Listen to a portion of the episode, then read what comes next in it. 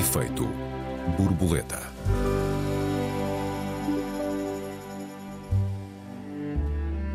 Ai, o futebol, o futebol. Porquê é que a Raquel não gosta de futebol? Porquê é que o Joel gosta e porquê é que tem os dois razão? Bem-vindos a mais um Efeito Borboleta, eu sou o Joel Neto. Eu sou a Raquel Varela, bem-vindos. Olá, Joel. Olá, Raquel, boa tarde. Muito claramente, porquê é que tu tens uma repulsa tão grande ao futebol? Por muitas razões. Tal como grande parte dos portugueses consegue ficar horas a falar sobre futebol, eu consigo ficar horas a explicar porque é que não gosto de futebol. é preciso ter audiência para isso também. É, é, quer dizer, é, e só me interessei pelo assunto porque Portugal é um país de futebol e eu quis perceber porque é que o futebol, que é um jogo, era tão hegemónico. E interessou-me perceber, não é? Porque é que é tão. Há muitos jogos. Eu toda a vida pratiquei desporto, mas porque é que, e as pessoas praticam centenas de desportos, de porque é que o futebol tem o papel que tem na sociedade portuguesa? Não, mas na uma verdade. Raquel, deixa-me, desculpa-me só dizer-te isto. Uma coisa é não gostar de futebol, outra coisa é não gostar do papel que o futebol tem na sociedade portuguesa. São coisas muito distintas, não é? É, e de, de facto eu não gosto de futebol porque nunca me interessei pelo futebol, não é? particularmente, devo dizer que nunca gostei de correr, adoro fazer desporto e, portanto as vezes que eu tinha que jogar futebol no ensino secundário, lá na educação física, achava aquilo, qualquer coisa que me obrigasse a correr, eu não gostava. Ainda hoje vejo aquelas pessoas todas a fazer jogging e acho impressionante. Eu, eu sei também porque é que as pessoas gostam, não é? Aquilo a partir de certa altura uh, cria uh, hormonas de bem-estar, etc. E por outras razões, não interessa. As pessoas são todas diferentes e ainda bem, ainda bem que gostam. Eu sou capaz de fazer horas de paddle surf, uh, sou capaz de fazer horas de montanhismo, ando quilómetros e quilómetros de bicicleta, portanto, nós somos todos diferentes. Hum. Eu nunca me interessei muito pelo futebol. Talvez, agora que fizeste essa pergunta, o facto de que nas escolas o desporto dominante já era o futebol e era um desporto essencialmente masculino.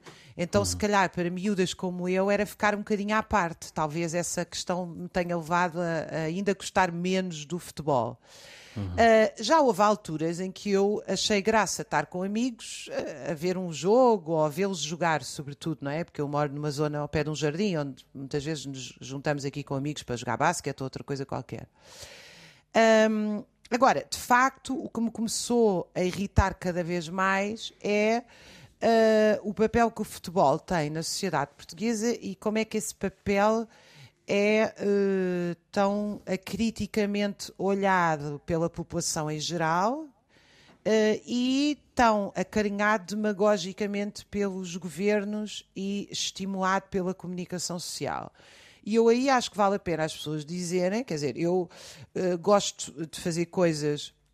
Nós não, nós não temos todos que. A, a, vida, felizmente, não nos transformou todos em seres humanos que têm que passar uh, o tempo a fazer atividades de alta profundidade intelectual. A vida seria muito aborrecida, incluindo para os intelectuais, se assim fosse o que eu acho uh, estranho é que as pessoas não reflitam sobre o que é que isso significa. Quer dizer, eu se tivesse o país inteiro a fazer paddle surf em, com cinco uh, programas na televisão, todos ao mesmo tempo, a analisar as manobras do paddle surf e o Estado português a gastar dinheiro a ver paddle surf, no mínimo tinha que me questionar o que é que se passa. E essa parte eu acho particularmente estranha, não é? É que ninguém se pergunte que, o que é que se passa neste país para nós sermos bombardeados de forma totalitária com o programa do futebol, não é? Hum, tu, és, um, tu és um apaixonado por futebol. Eu sou um apaixonado e estou totalmente de acordo contigo quanto ao excesso de, de programas sobre, sobre uh, futebol. Uh, mas há várias razões porque eu gosto de, de, de futebol. Um, primeiro, porque se trata de um jogo de equipa e eu sou um, um individualista e, portanto, jogar em equipa uh, é algo que não apenas contraria a minha natureza, mas contraria para melhor.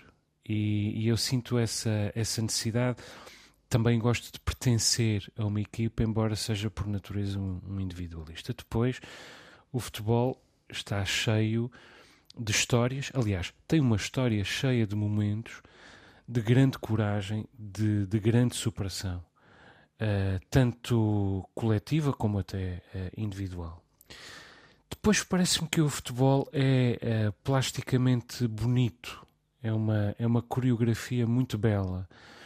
Às vezes, uma das, uma das imagens que mais frequentemente se usa uh, para falar de futebol, para tentar falar de futebol de uma maneira um pouco mais elevada, é sublinhar o facto de a bola ser um objeto imprevisível nas suas, nas suas respostas aos impulsos que lhe são, que lhe são uh, uh, dados um, e também ao facto de o futebol se jogar com os pés, portanto, com aquilo que nós temos de mais inábil e ser também um combate à, à, nossa inabilidade. Eu concordo com isso tudo, tudo isso tem interesse, mas eu acho que realmente há uma dimensão plástica, coreográfica bonita no futebol. Agora, a razão suprema porque eu gosto de futebol é porque o futebol é uma linguagem que aproxima.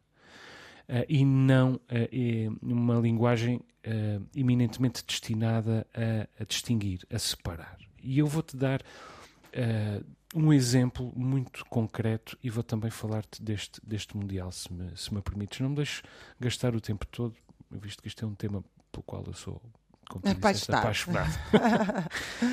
eu e o meu pai uh, somos pessoas muito diferentes uma da outra. do ponto de vista da educação, do ponto de vista do trajeto de vida, Uh, do ponto de vista da, da, ideologia, do ponto de vista do olhar sobre o mundo, do ponto de vista do olhar sobre a arte e a estética e etc.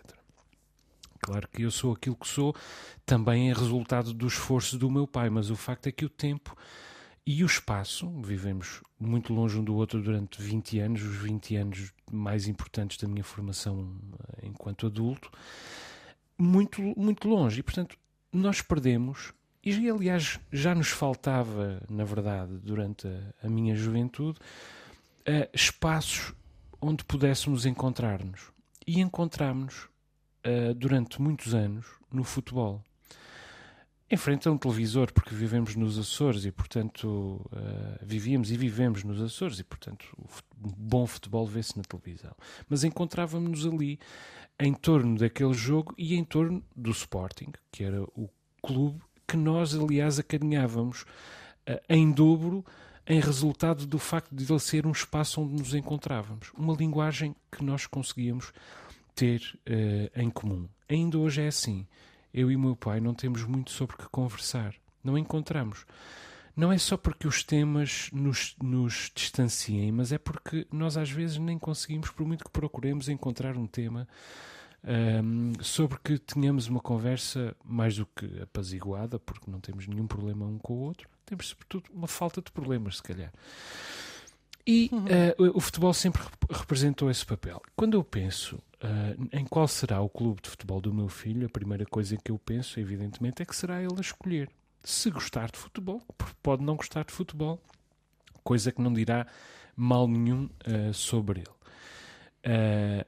Mas o facto é que eu tenho o secreto desejo, mais, se calhar não tão secreto quanto isso, que ele escolha o Sporting, escolha o futebol e escolha o Sporting. Porque caso nós venhamos a ter as mesmas dificuldades de comunicação que eu tenho com o meu pai, uh, não temos sequer de estar zangados. Pode ser apenas um, uma ausência de, de uma linguagem comum.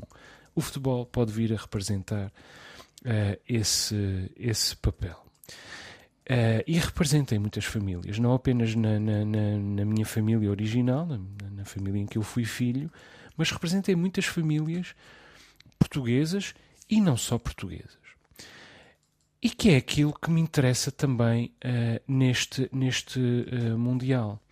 Repara bem, pela primeira vez na história do, dos campeonatos do mundo de futebol, nós temos equipas de cinco continentes diferentes nos oitavos de final. Ou seja, nos últimos 16 um, qualificados, nas últimas 16 seleções em prova. São, há equipas dos cinco continentes. Na verdade, dos seis continentes, se considerarmos que a América são dois continentes, como muitas vezes uh, consideramos. E isso é realmente o triunfo de uma, de uma linguagem comum a indústria do futebol é algo de profundamente feio, corrupto, uh, profundamente mercantilista, Uh, e, e, as pessoas que alimentam o futebol, que são os adeptos, muitas vezes não têm sequer a mínima consciência de como são instrumentalizadas em favor do enriquecimento de uns quantos. Mas, uh, ao mesmo tempo, temos este Mundial que começou muito mal, que foi organizado de uma maneira absolutamente execrável, foi atribuído, aliás, antes disso, de uma maneira absolutamente execrável. Um Mundial onde se joga muito mais do que, do que futebol, onde se jogam direitos políticos, direitos de cidadania, de cidadania direitos humanos uh, que foram e estão a ser, continuam a ser, aliás, absolutamente esquecidos, mas que está a correr muito bem deste ponto de vista, que é do ponto de vista de uma linguagem comum e que vai ser recordado uh, por isso. Não é a união dos povos, mas é a possibilidade uh, de uma união, união dos povos. E que começa no facto de o futebol ser um desporto barato uh, embora gere milhões e milhões, é um desporto barato. Aliás, o Jorge Valdano, o grande, grande futebolista argentino, e que é, uh, sobretudo hoje, um grande escritor, embora uh, apenas cronista, ele tem uma frase absolutamente exemplar que é: A pobreza não foi boa para nada, a não ser para, para o futebol. E é evidente que os políticos se aproveitam, disso não há dúvida. E também é evidente que, tratado como o futebol é tratado na televisão, e nomeadamente na televisão portuguesa, tem demasiado espaço nos telejornais. Mas também é verdade que ali se discutem as coisas erradas. Na segunda parte do nosso programa eu vou tentar explicar-te porque é que acho que se discutem as coisas erradas a propósito do futebol. Se se discutissem as coisas certas, talvez em alguns momentos até se pudesse dizer que hum, o futebol uh, estava a ter menos espaço do que devia. O Franklin Ford, grande, grande jornalista norte-americano, tem um, um livro chamado Como o Futebol Explica o Mundo e que nos mostra que, através do futebol, podemos perceber todas as guerras, todas as grandes migrações, todos os grandes movimentos de exploração de uns pelo, pelo, por outros, no século XX. Tudo isso pode perceber através do futebol. Desde logo a própria globalização. Diz ele: equipas bascas, orientadas por técnicos galeses, abasteciam-se na Holanda e na Turquia. Equipas da Moldávia importavam nigerianos. Subitamente parecia que, para onde quer que se olhasse, fronteiras e identidades nacionais tinham sido varridas para o caixote de lixo da história. Visto da minha poltrona, o futebol parecia estar mais adiantado no processo de globalização do que qualquer outra economia no planeta, Raquel. Não sei se te consigo eh, evangelizar, com certeza. não consegues e eu quero Também não sou prosélito, quero, quero dizer. Quero contrapor aqui alguns argumentos. Uhum. A primeira coisa é que a disseminação do futebol não tem só a ver com a pobreza, mas com o seu caráter primitivo. O futebol uhum. replica uh, o nosso estado mais primitivo. É um jogo com os pés e com as mãos. Uhum. Não é um violino, não é um baralho de cartas. Uh, o futebol utiliza o corpo e tem. Uh, e isso, obviamente, facilita.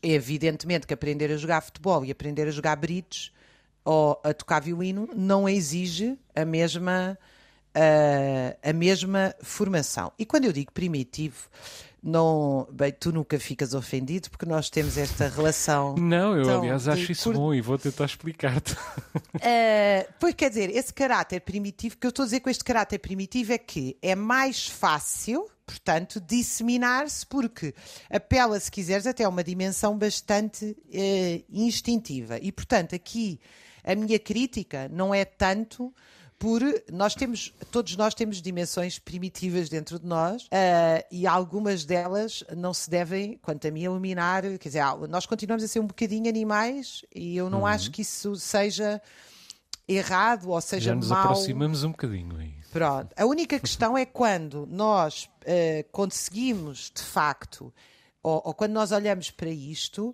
e não pensamos o seguinte: ok, as pessoas jogam futebol, mas o problema é o seguinte: é que o futebol Uh, não desenvolve as nossas funções psíquicas superiores como desenvolvem outros desportos, outra cultura. E aqui o problema não é as pessoas jogarem futebol, é só jogarem futebol. Raquel, deixa-me interromper-te aqui, por favor, estamos a chegar ao final da nossa primeira parte.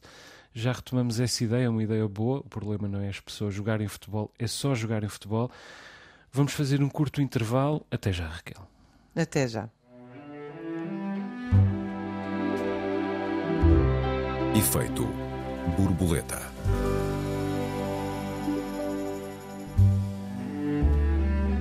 Efeito borboleta, segunda parte. Esta semana discutimos o futebol e também o seu lugar na sociedade atual. Raquel, há pouco dizias que o problema não é as pessoas jogarem futebol, é só jogarem futebol. É, o problema é justamente que nas sociedades mais pobres, e agora é aqui que eu quero chegar, uma economia política do futebol, as pessoas julgam que, estão, que jogam todas futebol ou gostam de futebol porque isso foi uma opção sua. Aliás, a maioria das pessoas está convencida que tudo o que faz é por opção. Quando isso não é bem assim.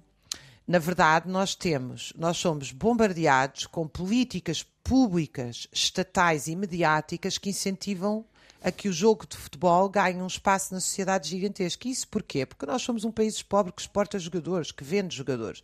Eu, aliás, lembro-me de ser criança e ter pai 12 ou 13 anos, início da adolescência, e ouvir falar vendeu-se o jogador tal, e eu achava aquilo escandaloso, mas pode-se vender uma pessoa. Uhum. É muito engraçado que não se tenha nenhuma limitação, nenhuma autocensura em utilizar estes termos. Porque se nós olharmos, as grandes, as grandes equipas do norte da Europa importam jogadores, mas não andam a fabricar jogadores como nós andamos.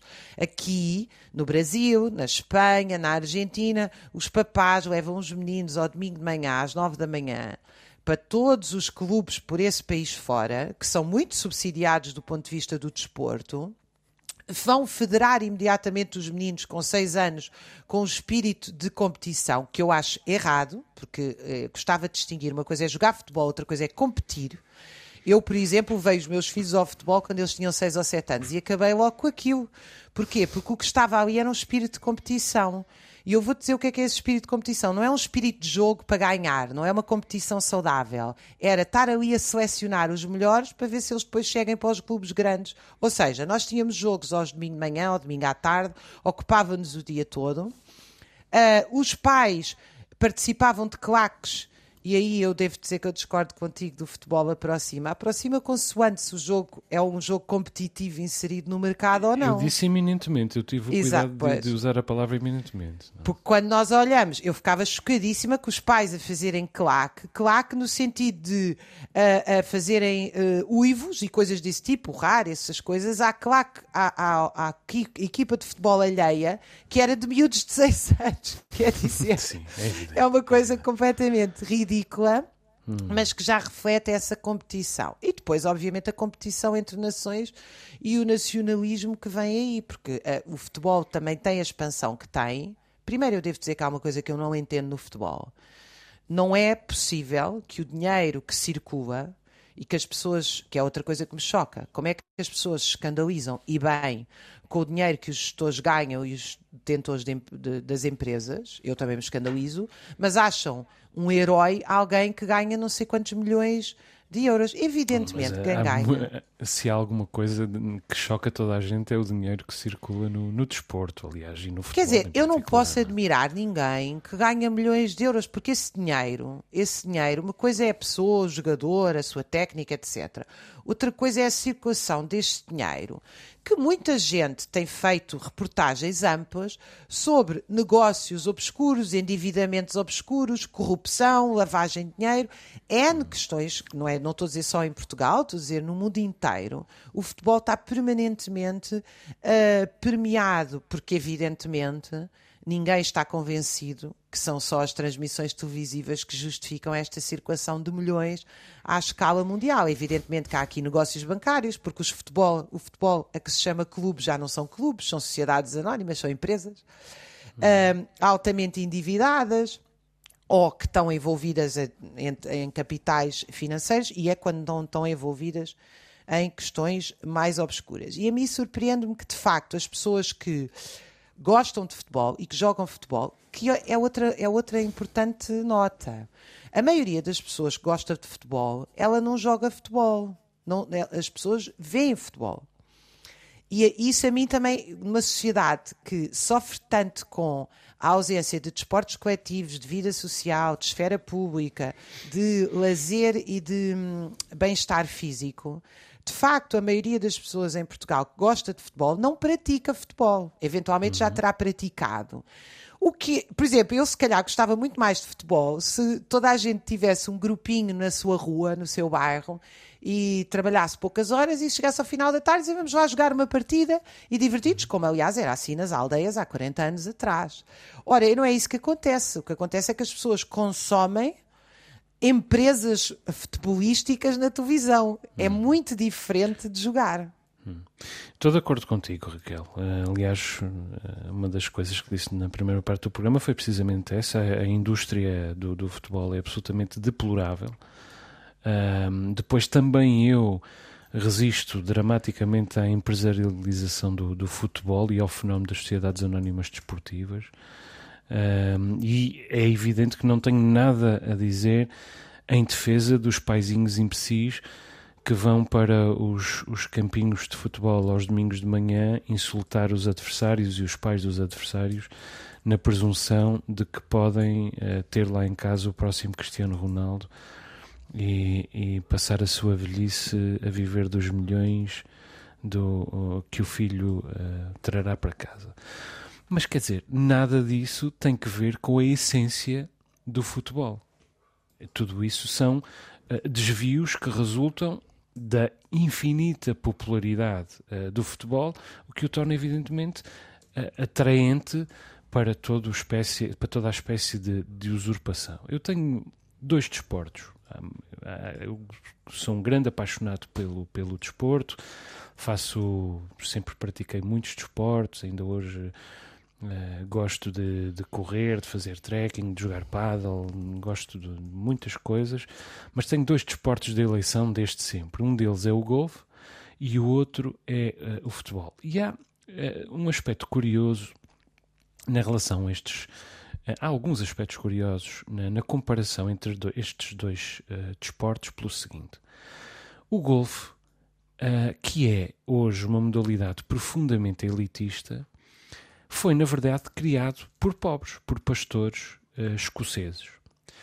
Já o futebol, que é uma modalidade profundamente popular, foi eh, criada por ricos. Eh, foi criado por, pelos alunos do Eton College de Londres, portanto, mais ricos era, era difícil.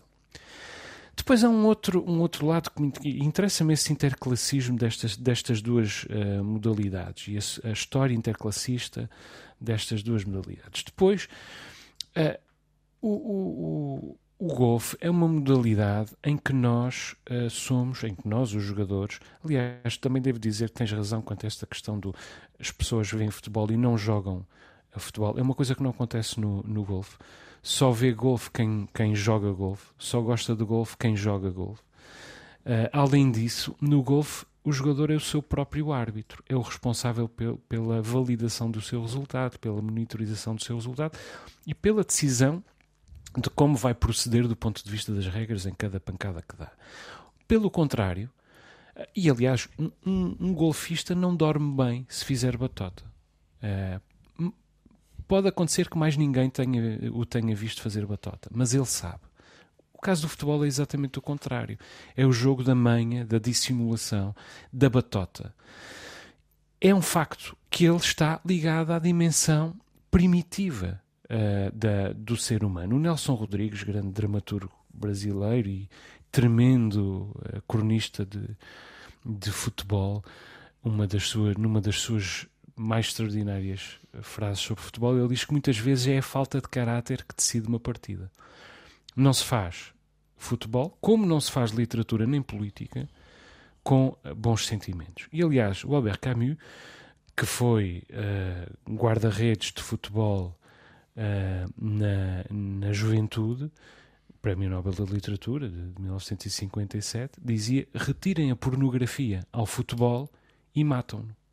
Porque ele é realmente um jogo de rufias e essa dimensão de jogo de rufias apela ao nosso lado selvagem. O Javier Marias, falecido recentemente e que, que até ao fim foi considerado o mais forte candidato de Espanha ao Prémio Nobel da Literatura, uh, falava do futebol enquanto verdadeira recuperação semanal da infância. Era o cruzamento entre a dimensão selvagem e a dimensão sentimental uh, do homem. Por isso, desculpa esta profusão de frases, mas eu acho que são, que são interessantes. O Nick Hornby, o inglês, uh, o escritor inglês, uh, diz que o futebol o que lhe dá é a oportunidade de, uma vez por semana, uh, se, comportar, se, se, comportar como um parvalhão orlhudo suburbano e de óculos. E voltando a Albert Camus, ele costuma dizer, ele dizia também que o estádio de futebol era o, o último lugar do mundo onde ainda conseguia sentir-se inocente. Porquê? Precisamente porque entre a dimensão selvagem, entre a nossa dimensão selvagem e primitiva e a inocência, a inocência pura e absoluta, vai uma distância muito menor do que entre a nossa uh, dimensão civilizada e a inocência. Portanto, essa procura da, da, da, da dimensão selvagem, que nós, barbárica que nós temos dentro de nós, evidentemente controlada, é também uma procura da inocência. E é isto que traz, que transforma o futebol numa uh, tão poderosa metáfora uh, da vida. Uh, tu há pouco falaste também daquilo de que o futebol é reencenação.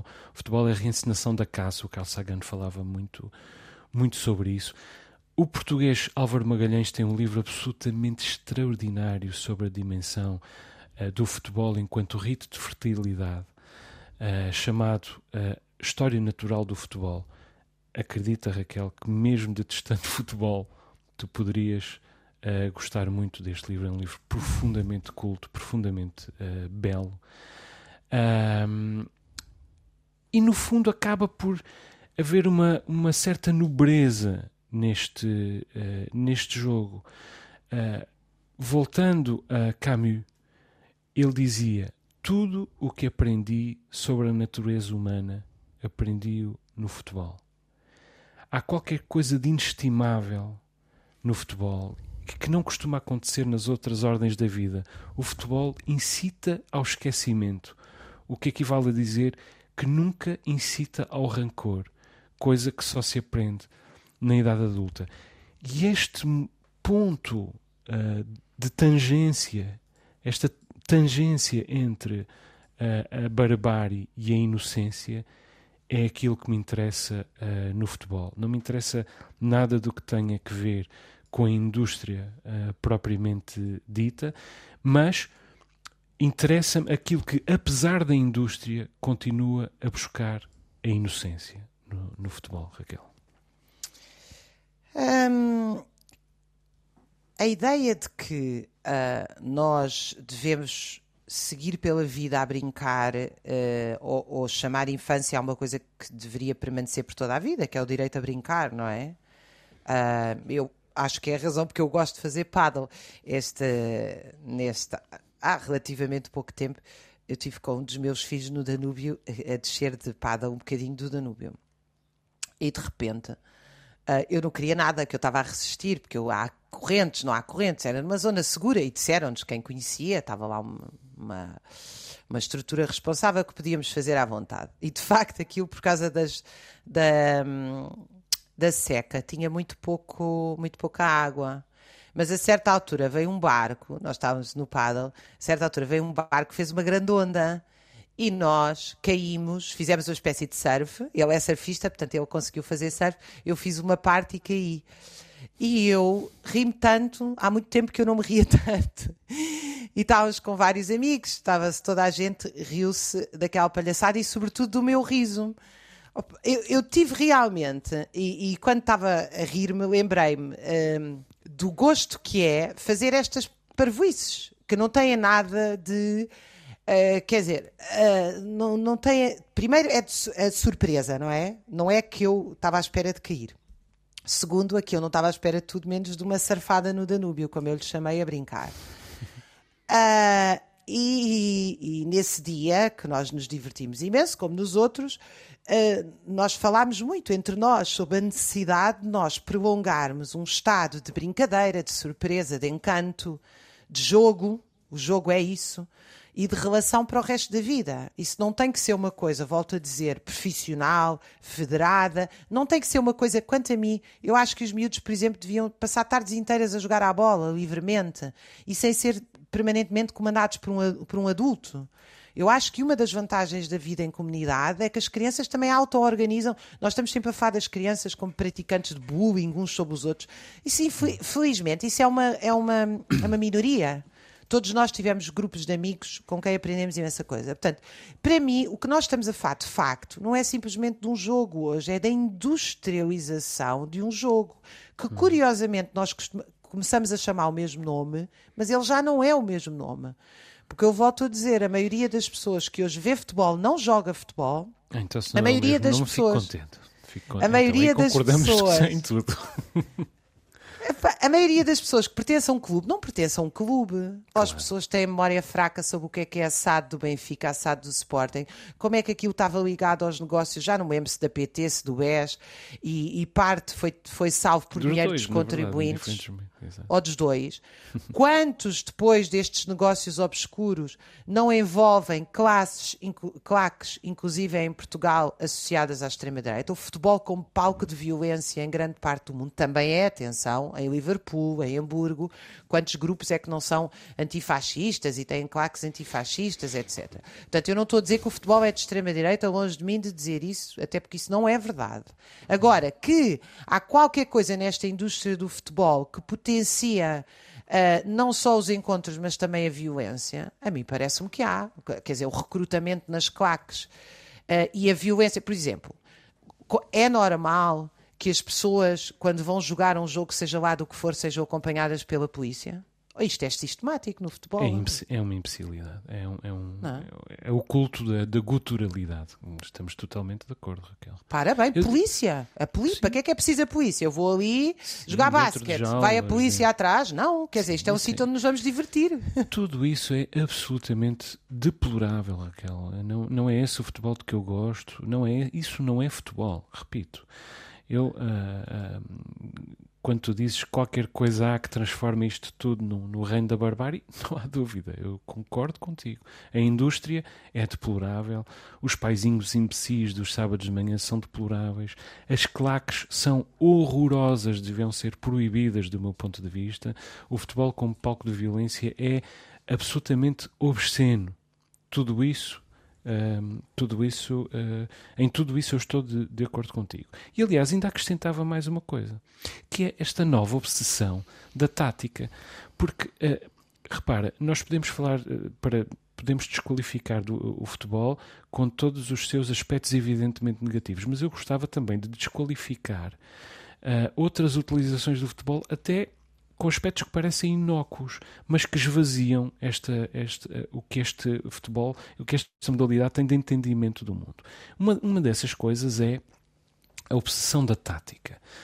Agora tu, tudo é tática. Estamos a ver neste, neste Mundial uh, transmissões de futebol que a todo momento param para analisar uma jogada analisar uma jogada e vemos imagens do, do, do olho do pássaro de cima e, e temos imagens eh, digitais uh, em que se percebe o movimento de um jogador e, e com, como a equipa bascula para a esquerda, bascula para a direita. E, tudo isso é absolutamente insuportável de tão aborrecido que é.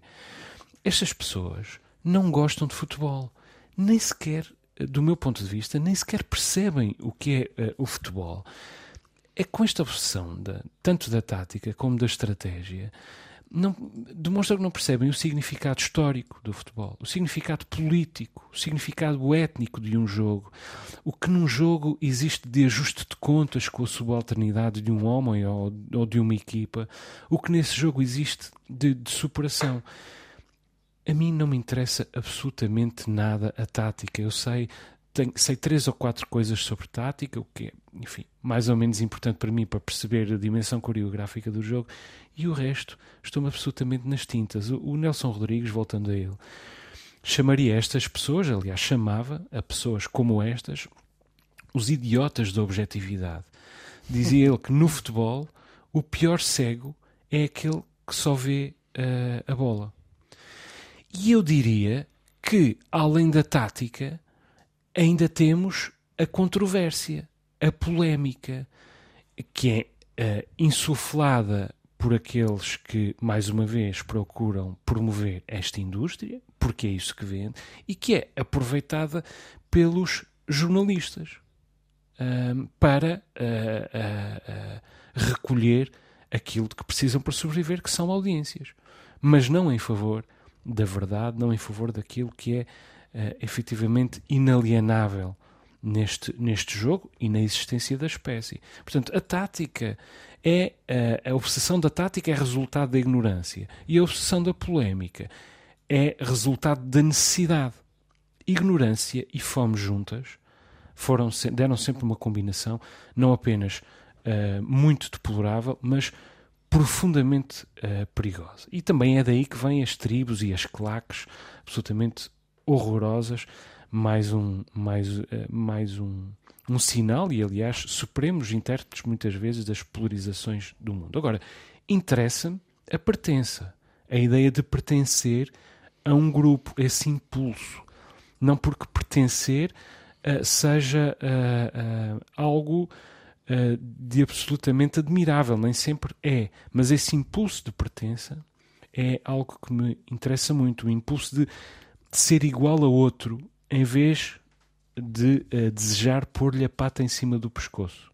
Interessa-me isso. Embora depois esses dois queiram pôr as patas em cima do, do pescoço, aqueles que são adversários. Mas interessam-me esses impulsos. E interessam-me sobretudo as emoções. Como dizia o, o Luís Fernando Veríssimo, mais um grande cronista brasileiro, filho de, de Érico Veríssimo, dizia ele: no fim, desculpa a literatura, é tudo entre nós e o nosso coração. E o futebol uhum. percebe a linguagem do coração e acho que não, não vou poder acrescentar muito. Não, o Nelson Rodrigues também dizia a vida como ela é. Eu adoro, adoro essa, essa brincadeira com a vida. É preciso acrescentar que a, a profusão de. Talvez fosse interessante pensarmos que a profusão de conhecimento que os portugueses revelam sobre futebol tem a ver com a educação futebolística que têm e que é concomitante, ou digamos assim, inversamente proporcional à educação que têm, à falta de uhum. educação que têm musical, eh, literária, económica. Ou seja, nós realmente, eu fico muito impressionada por ver uh, pessoas em programas de televisão que eu desconheço completamente a falarem durante uma hora de passes, com até uma linguagem uh, desenvolvida. Quer dizer, realmente as pessoas adquiriram capacidade de analisar com uma, um detalhe impressionante um jogo de futebol. Mas depois são as mesmas pessoas que desconhecem como é que funciona o mecanismo da dívida pública, qual é a origem claro. da inflação, o que é que significa a profissionalização da política, o que é que é o Estado, o que é que é a sociedade civil, é uma, o que é que é o populismo, o que é que é a extrema-direita e a extrema-esquerda. Quer dizer, tudo aquilo que faz parte do nosso dia a dia as pessoas não são educadas. Não há uma educação política, não há uma educação económica, não há uma educação cultural. Mas há uma educação, e essa tem sido uma opção de Estado barra média para o futebol. Ou seja, as pessoas de facto reconhecem-se naquela linguagem, reconhecem-se naquela. E, e eu que não gosto de futebol não posso deixar de terminar com este conselho a todos os que gostam de futebol. Vão jogar futebol com os vossos vizinhos, com os vossos amigos. Vão jogar futebol e conversar sobre qualquer coisa, em vez de ficar no sofá a ver futebol, porque isso é que não me parece a forma mais uh, interessante de viver uma paixão, não é? A melhor forma de, viver uma paixão é fazer uma paixão. Afinal, Raquel, parece que concordamos em mais coisas do que aquelas em que, em que discordamos. Temos de despedir-nos, infelizmente, foi muito bom ter esta discussão contigo. Deixa-me só recordar que os nossos ouvintes têm à sua disposição o endereço de e-mail efeitoborboleta.rtp.pt. No próximo programa discutimos as ameaças que impendem sobre a Wikipédia e o valor, ou a falta dele, dessa putativa enciclopédia popular. O Efeito Borboleta volta para a semana. Raquel, um beijinho. Até para a semana aos ouvintes. Um beijinho, até para a semana aos nossos ouvintes. Uma ótima semana.